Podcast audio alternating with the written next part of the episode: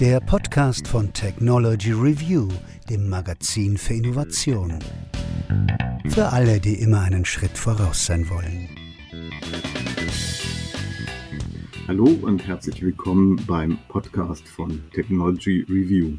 Mein Name ist Wolfgang Stieler und wir begeben uns heute tief rein in den Kaninchenbau von Spekulation, Philosophie und Introspektion in Sachen KI und Bewusstsein. Und damit ich mich da ein bisschen besser orientieren kann, habe ich einen kompetenten Gesprächspartner dabei, Carsten Wendland vom KIT, vom Karlsruhe Institute of Technology. Der hat nämlich ein Forschungsprojekt geleitet zur Abklärung des Verdachts aufsteigenden Bewusstseins in künstlicher Intelligenz. Im Rahmen dieses Forschungsprojektes hat er mit sehr, sehr vielen Menschen gesprochen, die sich mit genau diesem Thema beschäftigen. Und ja, ich hoffe, dass wir ein bisschen weiterkommen bei der Frage, ob künstliche Intelligenz überhaupt ein Bewusstsein haben kann und wenn ja, wie das aussehen kann. Schönen guten Tag, Herr Wendland. Hallo, Herr Stieler, vielen Dank für die Einladung. Sie sind jetzt sozusagen mein Meta-Experte, also ein Experte, der mit ganz vielen anderen Experten gesprochen hat. Aber vielleicht fangen wir doch mit diesem Forschungsprojekt am besten am Anfang an.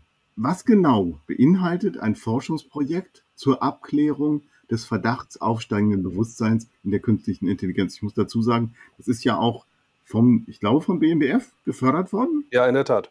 Okay. Also was genau haben Sie da gemacht? Ja, also es geht schon mit, mit, dem, mit dem Titel los, auf den wurde ja häufig angesprochen, also Abklärung des Verdachts aufsteigenden Bewusstseins in der künstlichen Intelligenz. Wer lässt sich denn sowas einfallen und äh, was steckt da drin? Also da drin steckt die Frage, was an dieser Rede von künstlichem Bewusstsein eigentlich dran ist. Also das Thema ist ja jetzt nicht brandneu, auch wenn wir momentan fast im Wochentakt erfahren, dass irgendwo eine künstliche Intelligenz so überzeugend ist, dass man ihr Bewusstsein zusprechen möchte. Wenn man da ein bisschen zurückgeht in der Geschichte, stellt man fest, dass Menschen Maschinen mehr zugesprochen haben, als in ihnen drin steckt. Dieses Thema ist schon Jahrhunderte alt. Und äh, manche der Zuhörerinnen und Zuhörer mussten vielleicht in der Schule mal den Sandmann lesen von E.T.H. Hoffmann. Das stammt aus der Romantik. Und da gibt es einen Protagonisten, der sich in ein Holzpüppchen verliebt und äh, seine echte menschliche Partnerin ähm, zum Teufel schickt und ihr noch hinterher ruft, du lebloses Automat und sich daraufhin diesem Holzpüppchen zuwendet und das dann, also der Puppe, eine lebens, lebensgroße Puppe und die dann auch heiraten möchte und so weiter. Und das Ganze endet natürlich in der Katastrophe. Zum Schluss sind alle tot. Also dieses Motiv in der toten Materie irgendetwas zu entdecken, was uns, naja, vielleicht an uns selbst erinnert, in der wir uns vielleicht spiegeln können. Das ist schon ziemlich alt. Und durch die künstliche Intelligenz kommt das immer wieder hoch. Und das ist dann die, die Frage, wann ist es denn soweit oder wann ist es denn endlich soweit, dass die künstliche Intelligenz oder die Maschinen allgemeiner den Menschen gegenüber ebenbürtig sind oder sogar über uns hinaus? Diese Frage ist ja insbesondere durch Lambda, durch den Chatbot, nochmal sehr viel aktueller geworden. Auch wenn die reflexhafte Antwort von einigen Philosophen und Neurowissenschaftlern ja ist, das kann gar nicht sein, es kann überhaupt nicht sein, prinzipiell nicht, ähm, dass eine Maschine sowas wie ein Bewusstsein entwickelt. Das ist was ganz anderes. Leben lässt sich nicht berechnen, Leben bleibt unberechenbar. Aber mir ist diese Antwort ein bisschen zu oberflächlich. Ich würde da gerne ein bisschen genauer hingucken und deswegen reden wir jetzt miteinander. Sie haben dann also im Rahmen dieses Forschungsprojektes, so wie ich das gelesen habe, mit ganz, ganz vielen Expertinnen und Experten gesprochen. Ist das richtig? Ja, ja, genau. Genau. Also wir wollten auch wissen, wer eigentlich was behauptet. Die Positionen sind ja teilweise überhaupt nicht zueinander passend. Ne? Also die einen sagen, da wird niemals etwas kommen können aus prinzipiellen Gründen. Andere sagen, man darf nicht ausschließen, dass irgendetwas nicht existieren kann. Und wir wollten halt wissen, welche Positionen werden dort wissenschaftlich diskutiert, welche werden aber auch weltanschaulich diskutiert. Und passt das irgendwo zusammen? Gibt es da Kooperationen? Ist das ein Feld, das dabei ist, sich zu sortieren? Ist das vielleicht schon weiter, als man das von außen denkt? Ja, und da sind wir mit einer, mit einer Systematik rangegangen, wie man das halt dann so macht in wissenschaftlichen Projekten, wenn man ein Feld analysiert ähm, unser Zugang stammt aus der Technikfolgenabschätzung und da ähm, beschäftigt man sich auch mit Technologien, von denen man noch gar nicht weiß, ob sie sich denn durchsetzen werden oder, wenn sie am Horizont auftauchen, ob die überhaupt kommen oder nicht. So. Aber wir sind dabei halt keine keine Propheten und haben auch keine Glaskugel, sondern wir versuchen halt im Hier und Jetzt so zu arbeiten, dass man Aussagen über die Zukunft machen kann und zwar unter Zugriff auf diejenigen, die sich jetzt schon damit beschäftigen. Und das war der Ansatz. Da sind wir in verschiedenen Schritten vorgegangen. Und der erste, was man da macht, ist erstmal zu gucken, wer ist denn in diesem Feld aktiv? Das heißt dann vornehm ausgedrückt Akteurs- und Themenfeldanalyse. Das war unser erster Arbeitsbaustein. Und da haben wir dann ganz klassisch geguckt, was gibt es an Literatur, wer tritt auf Konferenzen auf, wer kooperiert mit wem, wer publiziert in welchen Fachzeitschriften, welche Fachzeitschriften gibt es überhaupt. Und darüber ist dann ein systematisierter Eindruck entstanden, bei dem wir so über den Daumen 400 Akteurinnen und Akteure identifiziert haben und geguckt haben, wer welche Position vertritt und haben dann versucht, mit einigen Schlüsselpersonen ins Gespräch zu kommen. Hm. Kann man denn da überhaupt von einem einheitlichen Forschungsfeld sprechen? Mein Eindruck ist gelegentlich, dass wenn die Forscherinnen und Forscher von verschiedenen Enden herkommen, also beispielsweise aus den Neurowissenschaften oder aus der Robotik oder eben aus der klassischen äh, Informatik, dass die dann gar nicht miteinander reden. Ganz aktuelles Beispiel ist ja äh, eine Arbeit, die ist jetzt äh, gezeigt worden, von einem äh, Modell, einem Maschinenlernmodell, einem Deep Learning Modell, das ähm, aus Videos analysiert, wie sich physische Objekte verhalten und dann Vorhersagen darüber macht. Und das macht es halt objektbasiert. Also es guckt sich an, da bewegt sich ein Würfel, da bewegt sich eine Kugel und so weiter und kann dann sowas wie intuitive Physik lernen. Also kann lernen, dass zwei Objekte nicht zur selben Zeit am selben Ort sein, können, dass Objekte sozusagen permanent da sind, auch wenn sie zwischendurch nicht sichtbar sind, dass sie dann da hinten wieder auftauchen müssen. Genau das, was kleine Kinder lernen. Und die Informatiker, die das jetzt rausbekommen haben, sind sehr aufgeregt und haben sich sehr gefreut und haben gesagt, guck mal, da können wir Rückschlüsse ziehen, das funktioniert so ähnlich. Wenn wir das objektbasiert machen, funktioniert das so ähnlich, wie kleine Kinder lernen. Und ich habe mir so gedacht, ja, aber es gibt Robotiker, die an diesem Problem schon seit über zehn Jahren forschen und die hätten euch das auch sagen können. Haben Sie sowas Ähnliches bemerkt auch? Ja, also damit beschreiben Sie exakt die, die Situation in diesem Feld. Es, es, interessieren sich für dieses, dieses Thema künstliches Bewusstsein oder synthetisches Bewusstsein die unterschiedlichsten Menschen. Und die haben auch oftmals einen sehr unterschiedlichen fachlichen Hintergrund. Manche kommen aus der Informatik, andere aus den Geistes- und Sozialwissenschaften. Und da muss man fairerweise sagen, die treten mit einem bestimmten fachlichen Profil an und mit dem anderen Profil eben nicht. So. Und die Zeit der Universalgelehrten ist halt vorbei.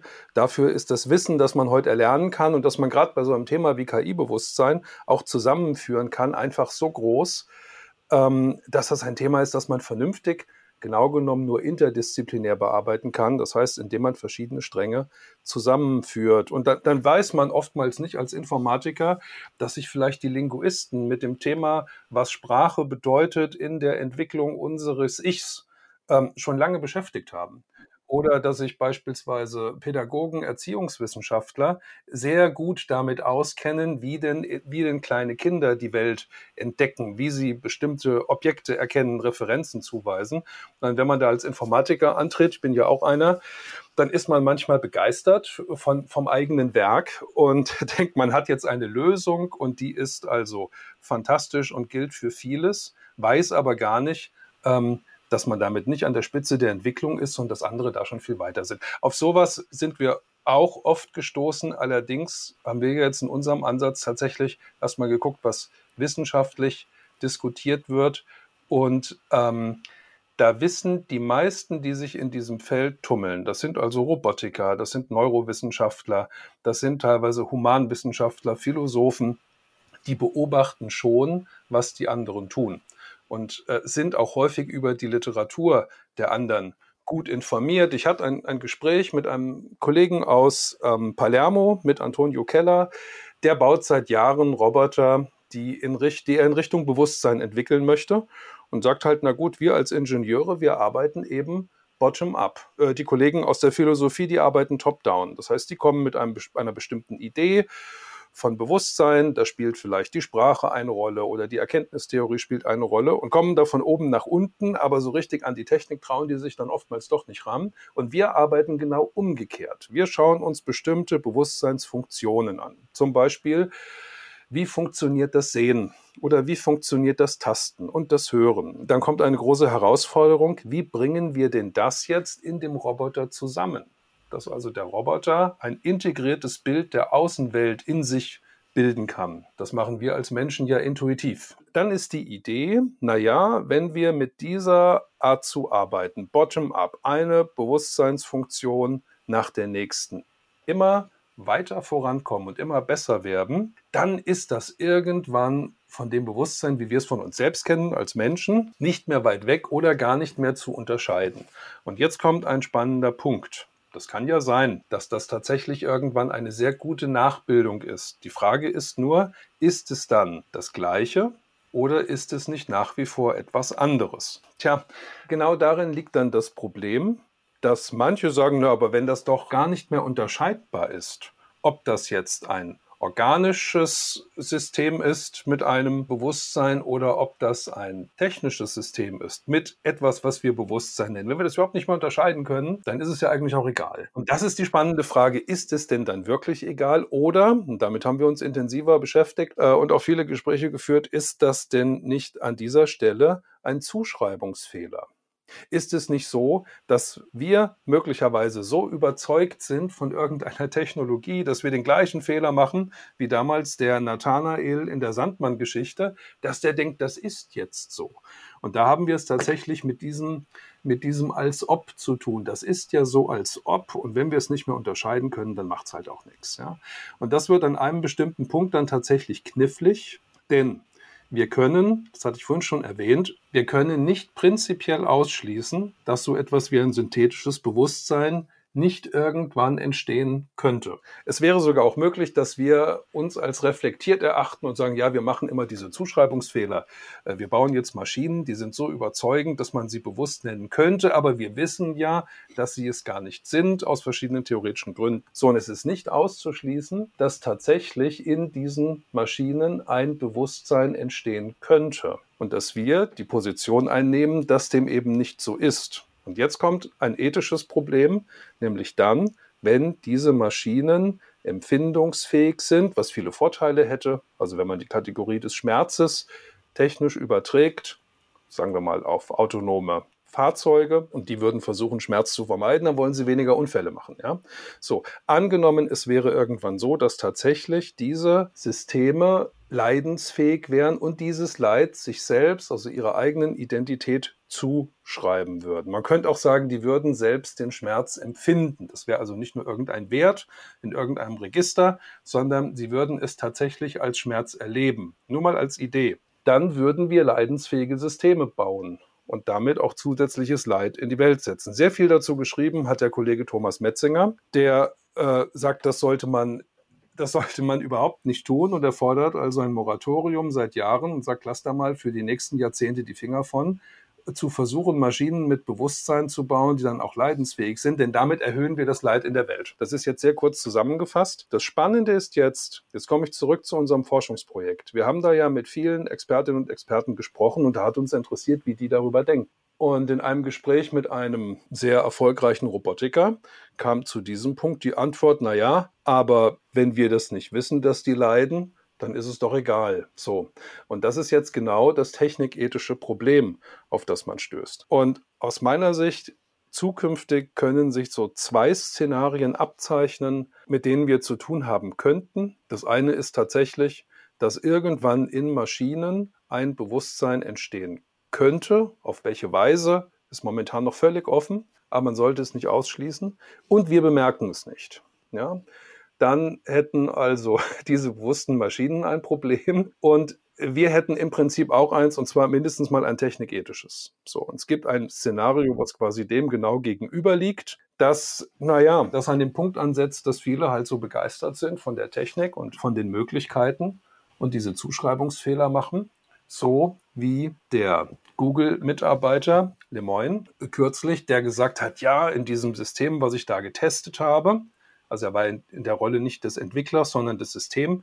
Testers in einer Abteilung, die sich mit Verantwortung im Bereich KI beschäftigt hat. Also das Setting war schon in Ordnung. Der hat dann festgestellt für sich, oh, das ist ja jetzt so, als spräche ich mit einem siebenjährigen Kind. Und kam dann zum Schluss zu dem Punkt, man müsste dieses KI-System vorher fragen, bevor man mit dem irgendwas macht, ob es das überhaupt will. Das ist aus meiner Sicht ganz klar ein Zuschreibungsfehler, dem dieser Tester jetzt unterliegt. Und dass er davon überzeugt ist, hat genau genommen keine große Bedeutung.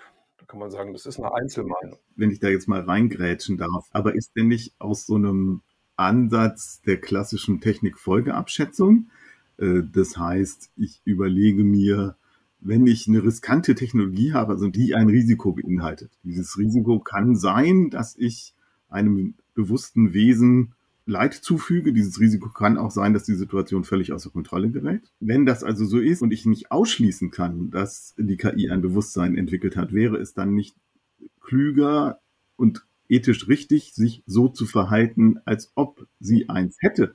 Also vorsichtshalber davon auszugehen. Das ist jetzt ein wichtiger Punkt. Im Ergebnis unseres Forschungsprojekts muss man jetzt ganz klar sagen, wir können an dieser Stelle keine Aussage treffen, ob ein KI-Bewusstsein entsteht oder ob es nicht entsteht und falls ja, wie es entsteht. Was aber klar ist, ist, dass wir diese Möglichkeit auf gar keinen Fall ausschließen sollten. Das ist ein Ergebnis, mit dem wir erstmal zufrieden sind. Aber das reicht natürlich manchen nicht aus, die sagen, ja, wie ist es denn jetzt? Ja, was ist denn jetzt rausgekommen? Und das ist dann teilweise schwer auszuhalten, zu sagen, momentan muss man sagen, es ist offen. So. Und jetzt ist die Frage, wie sollte man denn damit umgehen? Ja? Genau. Das ist die Frage. Wenn es offen ist, sind wir dann lieber vorsichtig und sagen, okay, da wir es nicht ausschließen können, wollen wir das Risiko nicht eingehen, da an dieser Stelle Schaden zu verursachen. Ja, genau. So, und die Ergebnisse der Technikfolgenabschätzung richten sich häufig tatsächlich an den politischen Betrieb. Da kam die Technikfolgenabschätzung auch her. In den 60er Jahren in den USA hat man festgestellt, oh, die Technik, die entwickelt sich teilweise so stark oder so speziell, dass wir das in der Politik eigentlich gar nicht so genau beurteilen können oder bewerten können. Da brauchen wir etwas Support aus der Wissenschaft. Die sollen uns das erklären und mal darlegen, was es für Möglichkeiten gibt, wie man damit umgehen kann. Die Entscheidung treffen wir als Politikbetrieb, aber die, ähm, die Wissenschaft soll uns die die Orientierung zuliefern. So, so ist das Technology Assessment entstanden. Und aus dieser Haltung heraus können wir schon einige Empfehlungen aussprechen. Also zunächst mal ist es wichtig festzustellen, dass wir nicht sagen können, ob da was kommt oder ob da nichts kommt und dass wir damit umgehen müssen. Wie geht man jetzt damit um? Und da sind einige Empfehlungen an den politischen Betrieb im Ergebnis entstanden, bei der wir zunächst mal sagen, diese, diese Kategorie bewusster synthetischer Systeme, von der wir nicht wissen, ob es sie gibt oder nicht. Zu der können wir uns ja trotzdem schon verhalten. Und zwar so, dass wir sie einstufen in einer bestimmten Systematik. Und da gibt es dankenswerterweise in der Digitalstrategie der Europäischen Union eine Kategorie, die nennt sich Hochrisiko-KI. So. Und das wäre jetzt, das ist die Empfehlung Nummer eins, zu sagen, also, stuft das mal bitte dort ein. Ja, also KI-Bewusstsein für den Fall, dass es käme, dann sollte es als Hochrisiko-KI eingestuft werden. Das ist die Empfehlung Nummer eins. So, und jetzt haben wir bei uns in Deutschland ja auch ein sehr umfangreiches Gutachten der Datenethikkommission, die sich auch damit beschäftigt hat, welches Schädigungspotenzial denn algorithmische Systeme haben können. Also der Bericht ist sehr umfangreich, der hat, glaube ich, 250 Seiten. Dann gibt es noch eine Kurzfassung. Und wichtig ist aus meiner Sicht eine Seite, und auf der ist eine Pyramide abgebildet. Die hat eine Farbskala, wie wir sie kennen von unseren Elektrogeräten. Die geht von grün nach rot. Unten ist grün, oben ist rot. Und oben in der Spitze sind die Systeme mit erheblichem Schädigungspotenzial. Das sind die, die man auch aus der Ferne abschalten können sollte. Und das ist die Empfehlung Nummer zwei. KI-Bewusstsein möge der politische Betrieb bitte dort oben einstufen.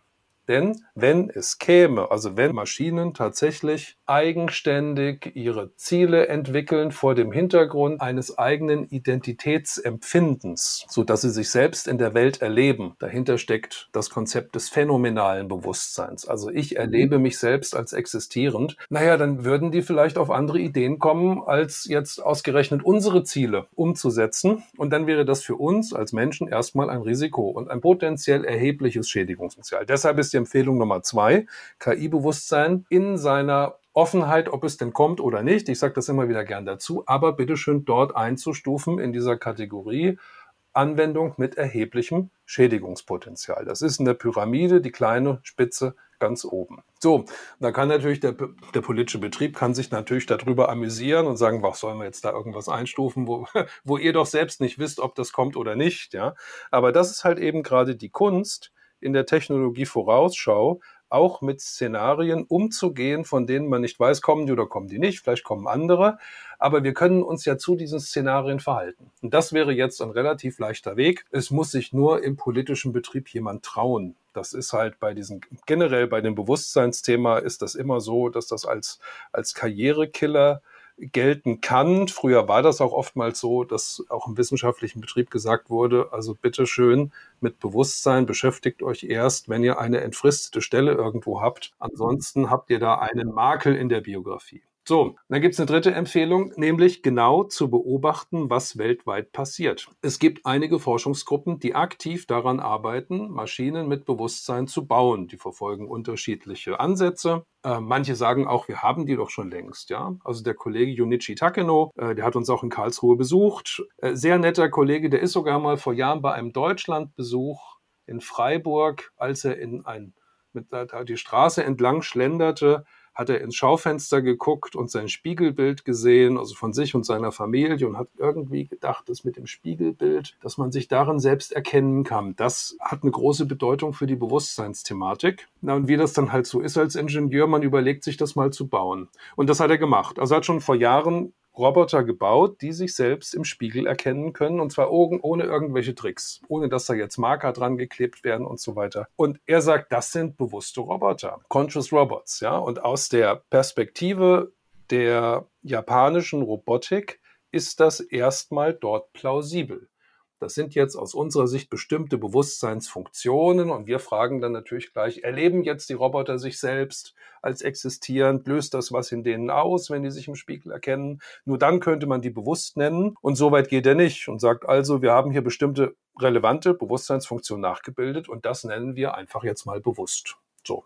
Und da sind eben die, die Techniker, da zähle ich mich ja auch ähm, mit hinzu, teilweise mit Begriffen doch viel pragmatischer als ähm, jetzt sprachlich geschulte Philosophen, die dann erstmal auf der Begriffsebene ansetzen und sagen, ja, so kann man das doch gar nicht nennen. Die nennen es halt einfach so und sagen halt, wir haben die bewussten Roboter. Wenn ich mich kurz einhaken darf, aus so einer pragmatischen Perspektive, aus so einer pragmatischen westlichen technischen Perspektive würde ich ja, frage ich ja sofort, und was kann man dann damit machen? Also was können diese bewussten Roboter, was andere Roboter nicht können? Na, die können sich mit einer viel größeren Sicherheit im Raum bewegen weil sie sich von anderen unterscheiden können und das mit einem relativ geringen Aufwand hinbekommen. Okay. Und die nächste Frage ist, also wenn Sie sagen, okay, stuft das in Hochrisiko als Hochrisiko-KI ein, was würde das dann bedeuten? Soweit ich weiß, bedeutet es unter anderem, dass man dann diese KI nicht frei mit Menschen in der Öffentlichkeit sozusagen interagieren lassen darf. Also man darf die jetzt zum Beispiel nicht einsetzen, um damit einen Chatbot zu betreiben. Ist das richtig? Also das wäre dann die Frage nach dem Regulierungsrahmen.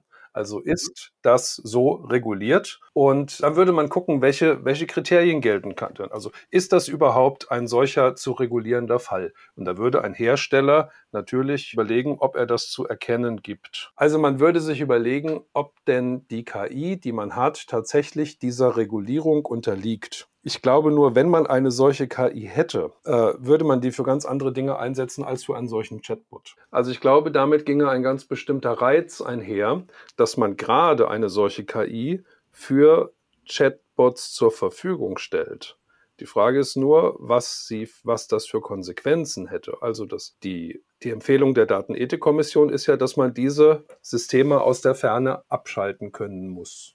Also das Gegenteil von Fernzünden, ja, also aus der Ferne deaktivieren. Und wenn ein System so überzeugend wäre, bin ich mir sicher, dass weltweit viele daran Interesse hätten, das auch zu testen. Und dann wäre es natürlich schade, wenn das irgendwie eine Geheimanwendung wäre, an die man nicht rankäme, sondern der Anspruch wäre schon, dieses System dann so zu testen, dass man es möglicherweise auch entmystifizieren oder überführen könnte. Das führt nur halt jetzt zu, zu der nächsten Frage. Ich weiß nicht, ob wir jetzt schon so weit sind oder ob Sie noch mal da an dem Punkt bleiben wollen. Ich würde noch kurz an dem Punkt bleiben. Da hängt nämlich noch eine ganze Menge dran. GPT-3 ist ja ein gutes Beispiel, dieser, diese Textmaschine, dieses große Sprachmodell, weil dieses große Sprachmodell auch dazu verwendet werden kann, äh, Text zu generieren, der geeignet ist, andere Menschen zu beeinflussen, sie irgendwie zu manipulieren zu Hass und Hetze aufzurufen oder irgendein Produkt besonders verführerisch darzustellen, etc. etc.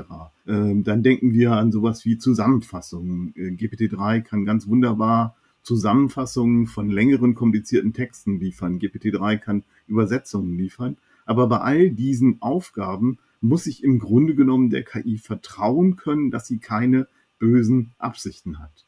Und bei einer bewussten KI liegt der Verdacht ja sehr nahe, dass sie eigene Absichten hat, woher auch immer die kommen, die sie vielleicht selber entwickelt hat. Also kann ich ihr nicht vertrauen. Ja, damit kommen wir jetzt in einen Bereich, wo man über die Charakterzüge einer solchen bewussten KI nachdenkt. Also die schnelle Antwort wäre, dass die, die bösen Absichten, von denen Sie sprechen, eher bei den Menschen zu vermuten sind als bei der KI. So, warum ist es so? Diese KI muss, müsste ja eine solche Haltung erstmal entwickeln. Und wo kommt die her? Wir machen da oftmals den Fehler, dass wir denken, na, die KI, die denkt dann so wie wir. Das aus meiner Sicht ist das falsch.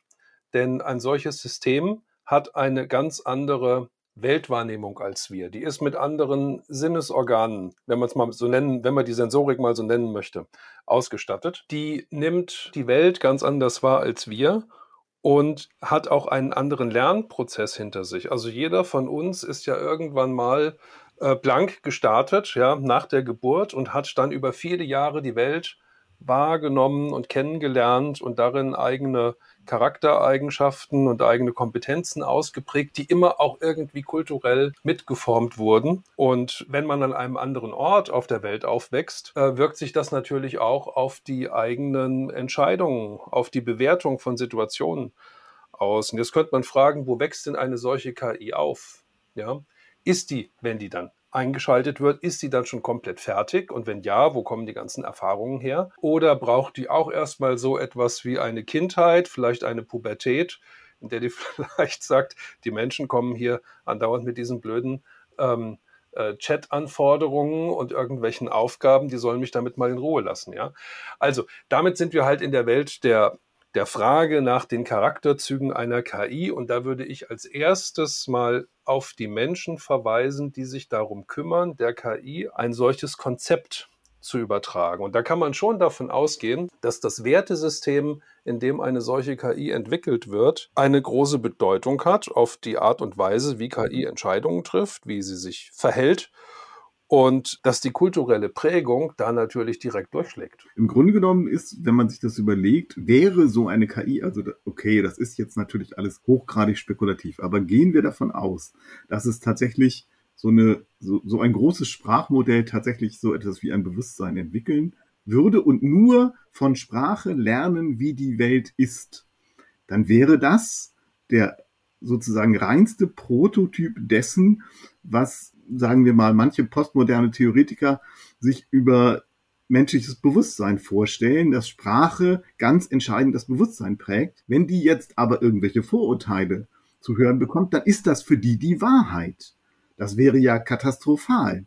Wenn die KI durch tausend Beispiele lernt, dass, sagen wir mal, Weiße intelligenter sind als Farbige, ne, dann glaubt die das, dann ist das für die real, dann ist das Teil ihres Weltmodells dann hätten wir nicht nur eine KI, die im Zweifelsfall rassistischen Output reproduziert, sondern die rassistisch denkt. Wäre das nicht katastrophal? Naja, dieses Problem haben wir schon jetzt. Also dafür braucht man kein Bewusstsein, sondern diese, äh, diese Bias-Problematik, die haben wir in, in, Systemen ja schon jetzt. Und äh, genau deshalb gibt es ja auch bei Google diese Abteilung, in der der, der Herr Lemoyne gesessen hat und diese, dieses Lambda-System getestet hat. Gerade um sowas rauszufinden, gibt es da bestimmte Neigungen, die die KI hat, die wir nicht da drin haben möchten. So, und jetzt fragen Sie nach der Sprache. Die Sprache allein wird aus meiner Sicht im Kontext von KI-Bewusstsein überbewertet.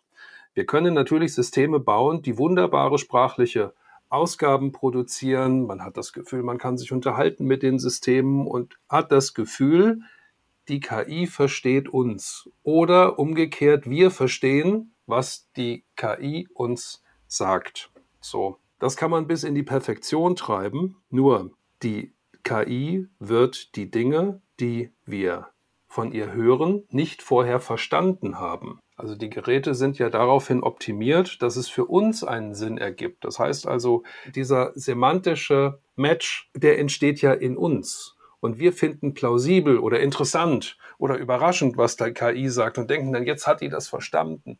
Aber zum Verstehen, und da, das ist der Punkt, bei dem die Sprachphilosophen dann manchmal in Argumentationsnot kommen.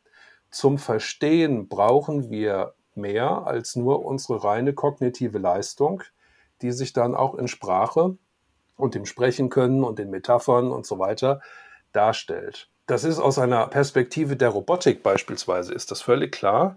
Also der Roboter, der braucht eine Weltwahrnehmung. Dazu hat er bestimmte Gliedmaßen, er hat bestimmte Sensoren, um die Welt wahrzunehmen. Und erst in diesen Kontexten, in denen man sich bewegt, geben bestimmte Zusammenhänge einen bestimmten Sinn. Also wenn wir diesen Sinn erfahren wollen, reicht uns die Sprache allein nicht aus. Ich würde mal sagen, die Sprache ist ein notwendiges, aber noch längst kein hinreichendes Kriterium für KI-Bewusstsein und irgendein Sprachbot, den man mit allem gefüttert hat, was jemals gesprochen wurde, mit Literatur, mit der Sprache der Dorfjugend und so weiter, der kann alles, der kann auch im Niveau vertikal von oben nach unten durchgehen, kann Dialekte und so weiter, kann vielleicht in den Sprachmodus vergangener Jahrzehnte gehen und sich so anpassen, auch an, an Leute, die vielleicht ihr Land verlassen haben und auf dem alten Sprach Niveau hängen geblieben sind, die die neuen Begriffe und Redewendungen gar nicht kennen. Das ist alles möglich, kann alles super überzeugend sein, aber heißt noch längst nicht, dass da ein Weltverständnis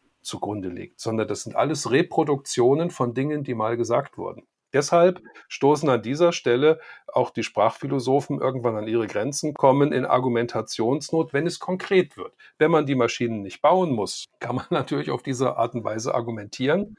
Aber in dem Moment, wenn man tatsächlich eine Maschine hat, nehmen wir mal einen Roboter, der sich in der Welt befindet, der die Welt in sich abbildet und dann interagieren möchte, auch mit Sprache, der braucht natürlich ab einem gewissen Punkt einen Semantic Match. Und wenn der nicht da ist, nützt es nichts, wenn der sprachlich sehr talentiert ist. Und äh, das ist tatsächlich eine Problematik, die die Philosophie als Disziplin ja auch von sich selbst kennt. Hm. Das ist so ein bisschen die Argumentation von Embodied Artificial Intelligence, die Sie da genau. jetzt getreten haben. Ganz genau. Also, dass sich so ein autonomer Agent, der sich in der Welt bewegt und ein Modell der Welt baut, um sich darin selbstständig bewegen zu können, sozusagen mit verschiedenen sensomotorischen Schleifen auf verschiedenen Kanälen, die sich dann überlappen, dieses Modell der Welt baut, so dass Sprache zum Beispiel verknüpft ist mit dem, was er gesehen hat, mit dem, äh, wie er sich im Raum bewegt hat, wie er vielleicht sogar getastet hat. Und auf diese Weise die diese Modelle irgendwie wie sagt man, geerdet sind. Grounded, sagen die, sagen die Robotiker dazu. Aber das würde ja bedeuten, dass sowas wie ein Turing-Test, der sich nur darauf verlässt, kann ich in einem Dialog unterscheiden, ob ich es mit einem Mensch oder einer Maschine zu tun habe, im Grunde genommen sinnlos ist, oder? Da haben Sie recht. Das heißt, wenn ich jetzt frage, hat Lambda den Turing-Test bestanden, dann sagen Sie, weiß ich nicht, ist aber auch egal, oder was sagen Sie dann? Äh, da würde ich sagen, das hängt davon ab, also bezogen auf den Herrn Lemoyne, der dieses System getestet hat und so überzeugt war, sagt, das ist ja wie ein siebenjähriges Kind. Da würde ich sagen, da, also da hat Lambda den Turing-Test bezogen auf diesen Rezipienten natürlich bestanden. So, aber was bedeutet das? Das bedeutet gar nichts. Das bedeutet nur, dass er überzeugt davon war, dass in diesem System mehr drinsteckt als reine Technologie. Und das hat aber heute keine große Aussagekraft. Der Turing-Test ist ja ein Gedankenexperiment in einer Reihe von verschiedenen anderen auch, bei denen man sich gefragt hat, wie weit kann denn diese Technik entwickelt werden?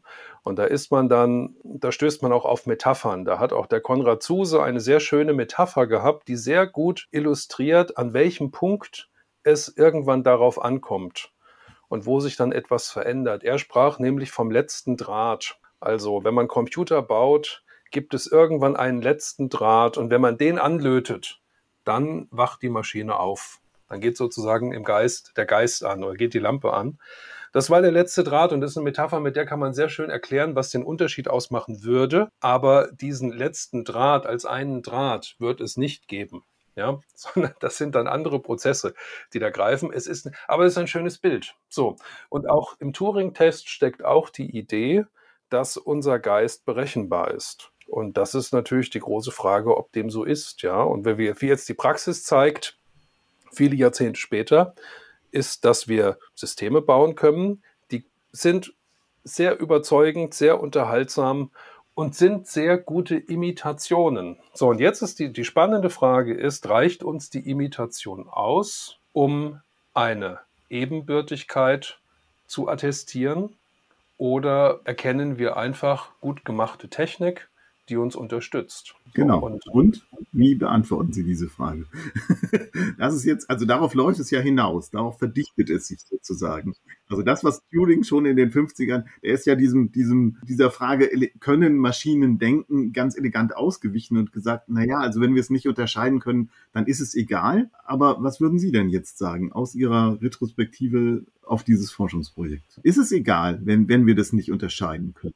ist natürlich nicht egal. Das ist der entscheidende Punkt. Das, der entscheidende Punkt ist, dass es nicht egal ist, ob eine Maschine ein Bewusstsein nur simuliert oder ob sie es tatsächlich hat. Das ist ein fundamentaler Unterschied. Ja, das eine ist, also der, der, Kollege Christoph Koch hat das so schön gesagt in einem Gespräch, das ist dann so wie, das ist sehr überzeugend und ist dann aber so wie meine Waschmaschine, da lebt nichts drin. Ja, das ist eine, das ist eine leblose Maschine. So. Und aus meiner Sicht ist das überhaupt nicht egal, sondern das ist der zentrale Unterschied. Haben wir es zu tun mit einer Imitation?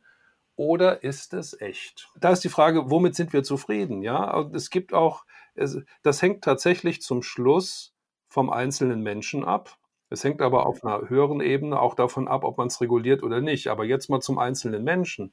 Es gibt auch Leute, die sind sehr zufrieden damit, wenn sie sich mit Plastikblumen umgeben. Die brauchen keinen echten Blumenschmuck. Ne? Die stellen sich die Plastikblume aufs Tischchen und denken, ach, die sieht doch ganz schön aus und macht eine nette Atmosphäre und so weiter. Und wenn man dann noch ein Foto macht von der Situation, merkt gar keiner mehr den Unterschied. Es ist aber eben kein lebendes organisches Material, sondern nur ein solches als ob. Eine Simulation oder eine Imitation, je nachdem, wie man möchte. Und jetzt ist die Frage, wie gehen wir damit um? Und da gibt es ja diese schönen Geschichten aus, aus, dem, aus dem großasiatischen Raum, wo dann ein Ingenieur vor einiger Zeit einen Roboter geheiratet hat. Also der hatte Schwierigkeiten, eine Partnerin zu finden und hat dann irgendwann gesagt, dann baue ich mir die halt selber. Und dann gab es irgendwann die Hochzeit, da sieht man, wie er diesen Roboter im Brautkleid über die Schwelle trägt und so weiter. Große Inszenierung. Ob er damit glücklich wird, ist noch mal, steht nochmal auf einem anderen Blatt. In Japan hat neulich jemand eine äh, virtuelle Existenz geheiratet. Also so einen virtuellen Popstar, den gibt's gar nicht. Das ist also ein, eine Anime-Figur, die hat angeblich 100.000 Musikvideos auf YouTube und von der kann man so Püppchen kaufen. So, und dann sieht man also da den Mann in äh, voller Montur als Bräutigam und nebendran dieses Püppchen. Und diese Hochzeiten sind natürlich juristisch, staatlich nicht anerkannt, gesellschaftlich werden sie aber inszeniert. Und wenn man sich damit zufrieden gibt, mein Gott, ich habe nichts dagegen, ja. Aber der fundamentale Unterschied ist aus meiner Sicht, ob da eine Existenz ist, die sich selbst als existierend erlebt, oder ob es nur eine Inszenierung ist, die dazu führt, dass wir dieser Simulation etwas zuschreiben, was nicht drinsteckt. Und jetzt gibt es zum Schluss noch die große Frage, wie kriegt man es denn raus? Wie kriegt man denn raus, ob in einer solchen Maschine nun etwas wie ein eigenes Erleben drinsteckt oder nicht? Und das ist die momentan ungelöste Frage. Das heißt, auch hier ist Ihre Antwort, wir wissen es nicht, wie man es rauskriegt? Oder haben Sie zumindest Ideen, Hinweise? Ja, also das sind jetzt nicht nur wir, sondern wir haben tatsächlich geguckt im Rahmen unseres Forschungsprojekts, was gibt es denn für Tests, die der KI bestimmte Eigenschaften zuschreiben und wer kümmert sich da um bestimmte Fragen des Bewusstseins. Und da sind wir auf ein paar Tests gestoßen. Da werden äh, klassische Bewusstseinsfunktionen abgetestet. Ähm, also kann die Maschine sehen, hören und so weiter. Das kann man dann mit Ja beantworten. Man könnte dann noch fragen, was bedeutet denn jetzt das Sehen und das Hören? Aber letztlich sind das eher technische Kategorien, ob bestimmte Eigenschaften funktional umgesetzt sind. Und auf einen Test nach Bewusstsein sind wir so noch nicht gestoßen. Und ich habe auch den Eindruck, dass das etwas ist, von dem vielleicht viele die Finger von, davon lassen, denn äh, wie will man es denn testen? Also wie will man denn testen, dass in einer anderen Existenz ein Bewusstsein existiert. Also auch wenn wir jetzt dieses schöne Gespräch miteinander führen, verlassen wir uns ja darauf, dass der andere ein Bewusstsein hat, so wie wir es von uns selbst kennen. Es könnte aber auch sein, dass wir beide jetzt schon ähm, eine ganze Weile mit einem sehr gut gemachten Chatbot sprechen, der einfach sprachlich sehr eloquent ist und ähm, ein gutes Gespräch führen kann. So. Und das ist, das ist eine der, der noch offenen Fragen. Möglicherweise ist man da in ein paar Jahren weiter. Ja? Deshalb ist es wichtig, diese Entwicklungen zu monitoren, also zu beobachten, und zwar weltweit. Also wer beschäftigt sich mit diesen Themen? Wer versucht, bewusste Systeme zu bauen? Was, arbeit, was, mit welchen Modellen sind die unterwegs? Was versuchen sie zu bewirken? Und in diesem Feld gibt es noch sehr, sehr viel zu entdecken. Das ist der entscheidende Punkt. Hm. Beobachten Sie denn das Feld jetzt weiter? Also läuft dieses Forschungsprojekt noch weiter oder gibt es ein Anschlussprojekt? Also das Forschungsprojekt ist offiziell abgeschlossen. Das lief zwei Jahre. Es gab ein, ein bisschen Spielgeld, sodass wir also handlungsfähig waren, um uns zwei Jahre zu bewegen. Das ist jetzt das ist jetzt abgeschlossen. Was weiterläuft, ist ein Monitoring-Prozess, den wir aufgesetzt haben, der täglich verschiedene Suchmaschinen durchforstet nach neuen Meldungen zum Thema KI-Bewusstsein. Da kommt also haufenweise Material rein, hunderte von Meldungen. Ich gucke mir die tatsächlich an. Das allermeiste davon ist sehr unspektakulär. Ab und zu findet man mal Hinweise auf spannende Aktivitäten und dann versuche ich mit den entsprechenden Machern der Projekte ins Gespräch zu kommen. Das heißt, wir ja, sind gespannt, wie die weitere Entwicklung verläuft. Herr Wendland, meine klassische Abschlussfrage lautet, habe ich was nicht gefragt? Haben Sie noch irgendwas, was Sie gerne ergänzen möchten? Ja, also wir machen in unserem Projekt natürlich weiter, auch wenn es offiziell abgeschlossen ist, denn wir,